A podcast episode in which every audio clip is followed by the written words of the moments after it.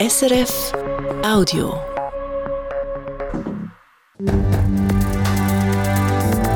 SRF 1, jetzt mit dem Regionaljournal. Das Regionaljournal Graubünden.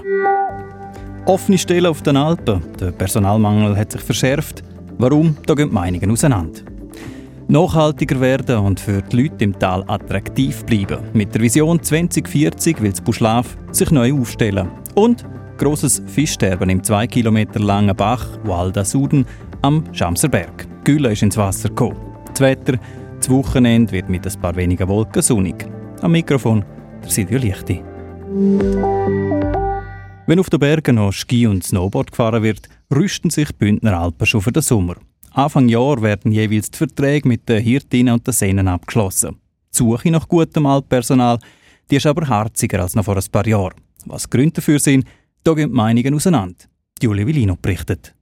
Der Töni Guyan leitet die Fachstelle Alpwirtschaft beim Plantenhof. Er redet regelmäßig mit Alpverantwortlichen und sagt, der Aufwand sei grösser geworden, um gutes Personal für die Alp zu finden. Unsere Beobachtung ist schon, dass jetzt dieses Jahr sich nochmal ein bisschen zuspitzt, vor allem bei den Schafalpen, aber auch für Sennalpen ist es ein bisschen schwieriger als auch schon. Auf der Stellenbörse alp.ch suchen aktuell noch 14 Bündner Alpen Personal für den Sommer, davon sind drei Schafalpen. Ein Grund sagt der Fachkräftemangel, sagt der Töni Guyan von Fachstelle Alpwirtschaft. Eine Rolle spielt aber auch der Wolf, wo mehr Arbeit mache. Einmal natürlich bei der Umsetzung von Herdenschutzmaßnahmen. Die ganze Herdenführung ist ganz anders. Man muss die Tiere vor allem Tag und in der Nacht enger zusammenhalten. Dann, äh, je nachdem auch die Arbeit mit den Herdenschutzhunden, viel mehr Zäune und dann aber natürlich auch die mentale Belastung, weil man nie weiß, sind da gerissene Tiere rum und, und wenn es dann so ist, ist das schon ein einschneidendes Ereignis, das man es noch nie erlebt hat. Einer, der noch eine Stelle zu besetzen hat, ist der Fabian Freuler vom Naturpark Beverin. Er sucht einen Hirtin oder einen Hirt für 80 Schafe. Der Wolf sieht er nicht als Problem, sondern dass zu wenig gute Bewerbungen bei ihm auf dem Tisch landen. Wir allgemein in der Schweiz haben wir einfach einen Fachkräftemangel und ich glaube auch, das betrifft auch die Landwirtschaft. Auf sein Stelleninserat auf der Online-Plattform zal.ch hat er zwar schon einen Haufen Bewerbungen gekriegt, aber vor allem aus dem Ausland. Am liebsten hätten wir irgendwer aus der Region. Das vereinfacht auch die Zusammenarbeit mit einheimischen Landwirten hier und ja, macht für uns die Arbeit auch ein Stück einfacher.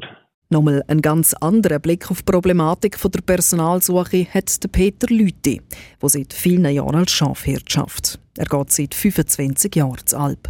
Er ist auch in der Arbeitsgruppe zum Thema Grossraubtier mit Vertretenden vom Kanton, der Landwirtschaft und dem Tourismus. Und er sagt, der Wolf mache zwar mehr Arbeit, sei aber nicht das Hauptproblem. Zum gute Leute zu finden, müssen die in erster Linie die Löhne stimmen. Ein entscheidender Schlüssel wäre wirklich eine faire Bezahlung und übrigens auch Wertschätzung für äh, die Arbeit, die die Hirtinnen und Hirten machen, weil die ist längst nicht überall da. Der Minimallohn für Leute mit einer landwirtschaftlichen Ausbildung liegt bei 173 Franken pro Tag. Das empfehlen der Bündner Elbler Innenverband und der Bauernverband. 173 Franken pro Tag, das macht einen Stundenlohn von knapp 22 Franken bei einem 8-Stunden-Tag. Und der Arbeitstag auf einer Alp geht ja meistens länger. Verbindlich ist der Betrag für die Alpverantwortlichen nicht. Die Meinungen darüber, warum es teils schwieriger geworden ist, gutes Altpersonal zu finden, gehen also auseinander. Der Töni Guyan von der kantonalen Fachstelle für Alpwirtschaft geht aber davon aus, dass diesen Sommer alle Alpen in Graubünden noch ihre offenen Stellen zu besitzen kommen. Vor allem auch, weil er damit rechnet, dass der Bund nächstens wieder Geld für Sofortmaßnahmen für den Herdenschutz freigibt. Das sind Gelder, die die Alpen unter anderem einsetzen können, um Hilfspersonal anzustellen. Die Matone am Schamserberg ist gestern Mittag Gülle in den Bach gekommen. Beim Güllenumfüllen auf einem Bauernhof ist die Flüssigkeit statt in einen anderen Güllenkasten über die Wiese in den Bach hineingeflossen. Der Brunnenmeister der Gemeinde hat den Bach Ualda Suden noch mit Trinkwasser gespült, um den Schaden für die Umwelt einzudämmen, schreibt die Kantonspolizei in einer Mitteilung. Der gut zwei Kilometer lange Bach ein gesundes Gewässer mit einem guten natürlichen Fischbestand, sagt der zuständige Fischereiaufseher, der Kurdin Meiler. Jetzt sieht das ganz anders aus. Wir haben heute Morgen mittels elektrischen Abfischungen herausgefunden, dass der Fischbestand komplett ausgelöscht worden ist, also ein Fischsterben. Man muss wirklich von dem ausgehen, dass in dem Bach kein Leben mehr stattfindet, bis sich das wieder natürlicherweise oder durch unsere Hand wieder ansiedelt. Zum Glück haben wir Schäden weiter unten im nächsten grösseren Flussgewässer im Hinterrhein können vermeiden. In Absprache mit ihm haben die Kraftwerke im Hinterrhein sofort mehr Wasser laufen lassen, damit die Gülle, die vom Bach oben runtergekommen ist, verdünnt wird. Die genaue Ursache für die Wasserverschmutzung klärt die Kantonspolizei jetzt ab. Wer im Buschlaf einen Bauernhof hat, hat ziemlich sicher auch das Bio-Label. Fast die ganze Landwirtschaft im Tal ist biologisch. Und seit ein paar Jahren werden auch Produkte zertifiziert, die zu 100% aus dem Tal kommen. Diesen Fokus will man in Zukunft noch verstärken. Im Buschlaf träumt man davon, dass gerade das, kom das komplette Tal für ein nachhaltiges Label ausgezeichnet wird. Gestern Abend ist die Bevölkerung informiert worden. Mark Melcher. Weniger Autos mit Verbrennermotoren, Lebensmittel, die ohne Importprodukt auskommen und ein Tourismus, wo im Einklang mit der Umwelt und dem Kulturerbe steht. Das Buschlaf soll zum Musterbeispiel für nachhaltige Regionen werden und für das auch ein Zertifikat kriegen. Dabei gibt es aber ein Problem. Der Regionalentwickler Cassiano Luminati man zertifiziert Bioprodukte, man zertifiziert UNESCO-Welterbe, man macht viele andere äh, Prozesse, aber so eine Region, wo nachhaltig äh, arbeitet, wo alle Stakeholder zusammen arbeiten, das gibt es eigentlich nicht. Das Zertifikat, das man gerne hätte, gibt es also gar nicht. Das Ziel vom Cassiano Luminati ist darum ein neues Zertifikat mit dem Titel Smart Valley Bio. Das ist bei einem Programm vom Bund beteiligt. Als eines von 31 Modellvorhaben für eine nachhaltige Zukunft wird die Vision von verschiedenen Bundesämtern gefördert. Es geht um Kriterien aufbauen, es geht um eine Vision haben, wie man alle zusammen äh, in eine Richtung gehen. Wir möchten in den nächsten Jahren das wirklich so fertig entwickeln bis zur äh, tatsächlichen Anerkennung, sagen wir so, von Smart Valley Valposchiavo. Was bräuchte es für so ein Zertifikat und was müsste man machen, um es kriegen? So Fragen klären die Verantwortlichen im Buschlaf jetzt im offiziellen Auftrag vom Bund. Die Erfindung vom neuen Zertifikat ist aber nur ein Teil der Projekt, wo sich die lokalen Behörden, die Regionalentwicklung, aber auch die Unternehmen im Buschlaf beteiligen sollen. Im Großen und Ganzen geht es vor allem um die Frage, wie das Buschlaf zum nachhaltigen Vorbild werden kann. In den letzten Monaten haben wir schon verschiedene Ideen gesammelt, sagt der Cassiano Luminati. Wir haben auch waghalsige Idee, dass man vielleicht auf der Strecke von der Bernina Linie zwischen Poschiavo und äh, und Tirano äh, so ein bisschen, fast so wie so ein Metro-System äh, würde wo jede zehn Minuten so Mikrozüge fahren.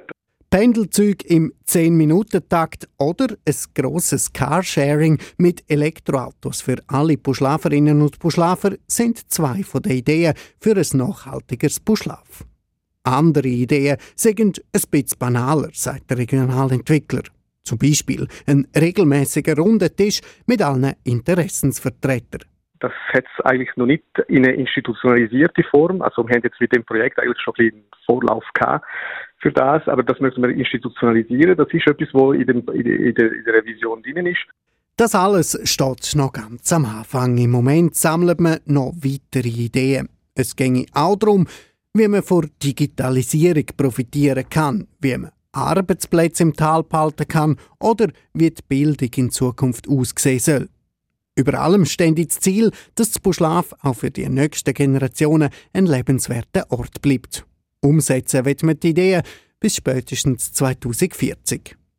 Schon deutlich früher hofft man darauf, zum das neue Label Smart Valley Bio ins Leben rufen und gerade auch noch als erste Region kriegen. Ob das klappt, soll sich in zwei bis drei Jahren zeigen, sagt der Regionalentwickler Cassiano Luminati.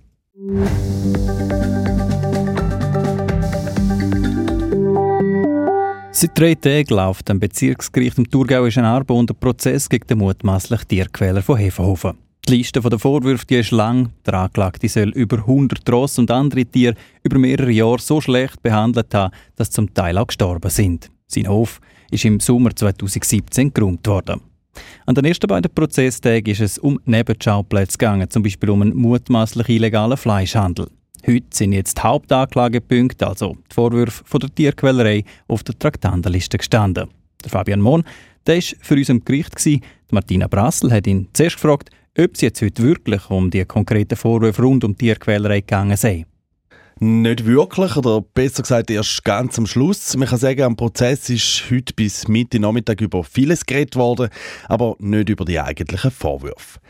Einerseits ist es nochmal um einen Nebenschauplatz gegangen, nämlich dass der Anklagte das Leben von Tierschützern, die vor seinem Hof eine Mahnwache abgehalten haben, soll gefördert haben. Da, indem er mit dem Auto auf sie zugesteuert ist und die sich nach eigener Aussage nur mit einem Sprung haben können retten. Dazu sind heute mehrere Züge einvernommen worden, aber eben in dem ganzen riesigen Prozess ist dann nur ein Vorwurf. Bei den meisten Anklagepunkten geht es eben um Tierquälerei und andere Vergehen gegen das Tierwohl. Das Großthema ist heute aber äh, anders gewesen. Der Verteidiger vom Pferdezüchter, der hat heute nämlich seine Karte auf den Tisch und in dem Sinn seine Taktik offengelegt. Und wie sieht die aus? Ja, in der Verteidigung praktisch die ganze Anklageschrift und so gut wie alle Beweise von der Staatsanwaltschaft in den letzten sechs Jahren gesammelt und auf 40 A4 Seiten zusammengefasst hat, in Frage gestellt. Vorwürfe vom Verteidiger in Richtung Staatsanwaltschaft, aber auch gegen das Thurgauer Veterinäramt, die sind happy gewesen. Zusammengefasst kann man sagen, die Verteidigung sagt, dass Beweise, die man bei der Räumung vom Hof gefunden hat, alle nicht verwertbar sind, weil die Polizei den Hof in dem Moment gar nicht hätte dürfen räumen. Also reden wir da von Verfahrensmängeln oder warum sollen die Beweise nicht gültig sein? Weil es keinen Durchsuchungsbefehl für den Hof gegeben hat. Laut der Staatsanwaltschaft hat es den aber auch nicht gebraucht, weil, so sagt man es im Fachjargon, Gefahr im Verzug war. Das Veterinäramt hätte die Hofräumung in dem Sinn müssen notfallmäßig machen, weil das Leben von Tieren gefördert war. Dort sagt der Verteidiger, das Veterinäramt hätte ja schon drei Wochen vorher von den Fotos von misshandelten Ross gewusst, also von den Fotos, die dann dort die Medien sind und das Ganze ins Rollen gebracht haben. Wir können also nicht von einer Notfallübung reden. Der Verteidiger sagt darum, dass die Staatsanwaltschaft hätte müssen vor der Hofräumung ein Verfahren eröffnen Dann hätte es einen Durchsuchungsbefehl gebraucht. Und dann, und da ist schlussendlich der springende Punkt, dann hätte der Anklagte einen Rechtsvertreter, also einen Anwalt, dürfen aufbieten, der bei der Durchsuchung dabei ist. Man hat im Anklagten also das Recht auf eine faire Beweissicherung weggenommen. Und was heisst das jetzt für den Prozess? Der geht ja noch weiter. Jetzt im Moment nichts. Das Gericht hat entschieden, dass der ganze Prozess normal weiterläuft. Aber aufs Urteil könnte es natürlich einen grossen Einfluss haben. Wenn der Verteidiger mit seiner Argumentation durchkommt, also wenn Beweise nicht könnten verwertet werden, dann würde eigentlich die ganze Anklage in sich zusammenbrechen und der Pferdezüchter könnte für das meiste, was ihm vorgeworfen wird, nicht mehr belangt werden. Der Staatsanwalt der hat dazu nur kurz Stellung genommen und gesagt, dass er nichts Neues gehört hätte und dass die Hofräumung, so wie sie gemacht worden ist, rechtens war. Also das Beweis, wo die Anklage darauf aufbaut, alle verwertbar sind.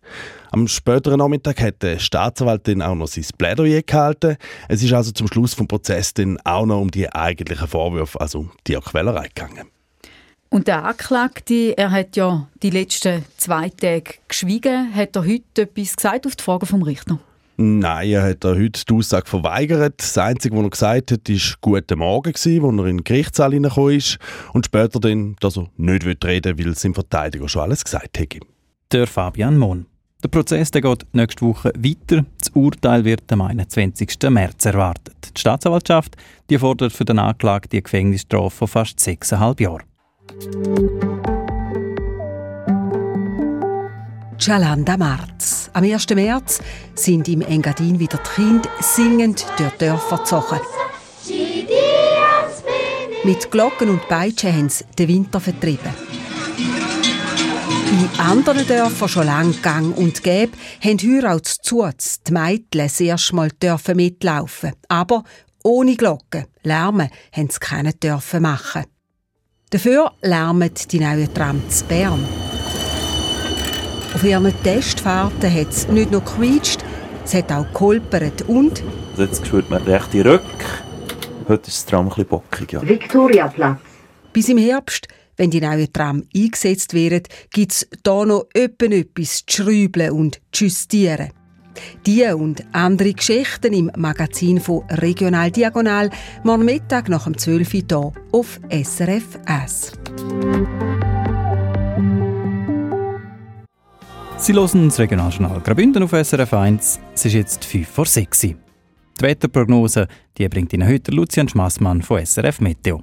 Morgen und am Sonntag gibt es in Graubünden herrliches Wintersportwetter mit viel, viel Sonnenschein. Nur gerade in den Tälern, wie zum Beispiel in der Sur selber, da kann es in den Morgenstunden zuerst auch noch ein bisschen Hochnebel umeinander haben. Bis am Mittag soll es aber auch dort mehrheitlich sonnig werden.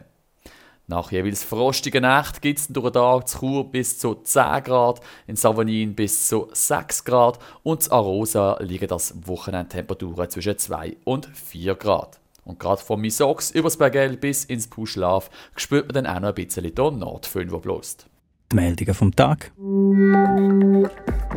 Fachkräftemangel gibt es nicht nur in der Industrie oder der IT-Branche, auf den Alpen fehlt Personal. Heuer hat sich die Situation nochmal verschärft, heisst es vom Plantenhof. Vor allem Schafalpen haben Mühe. Über die Gründe für den Mangel an Leuten gehen die Meinungen auseinander.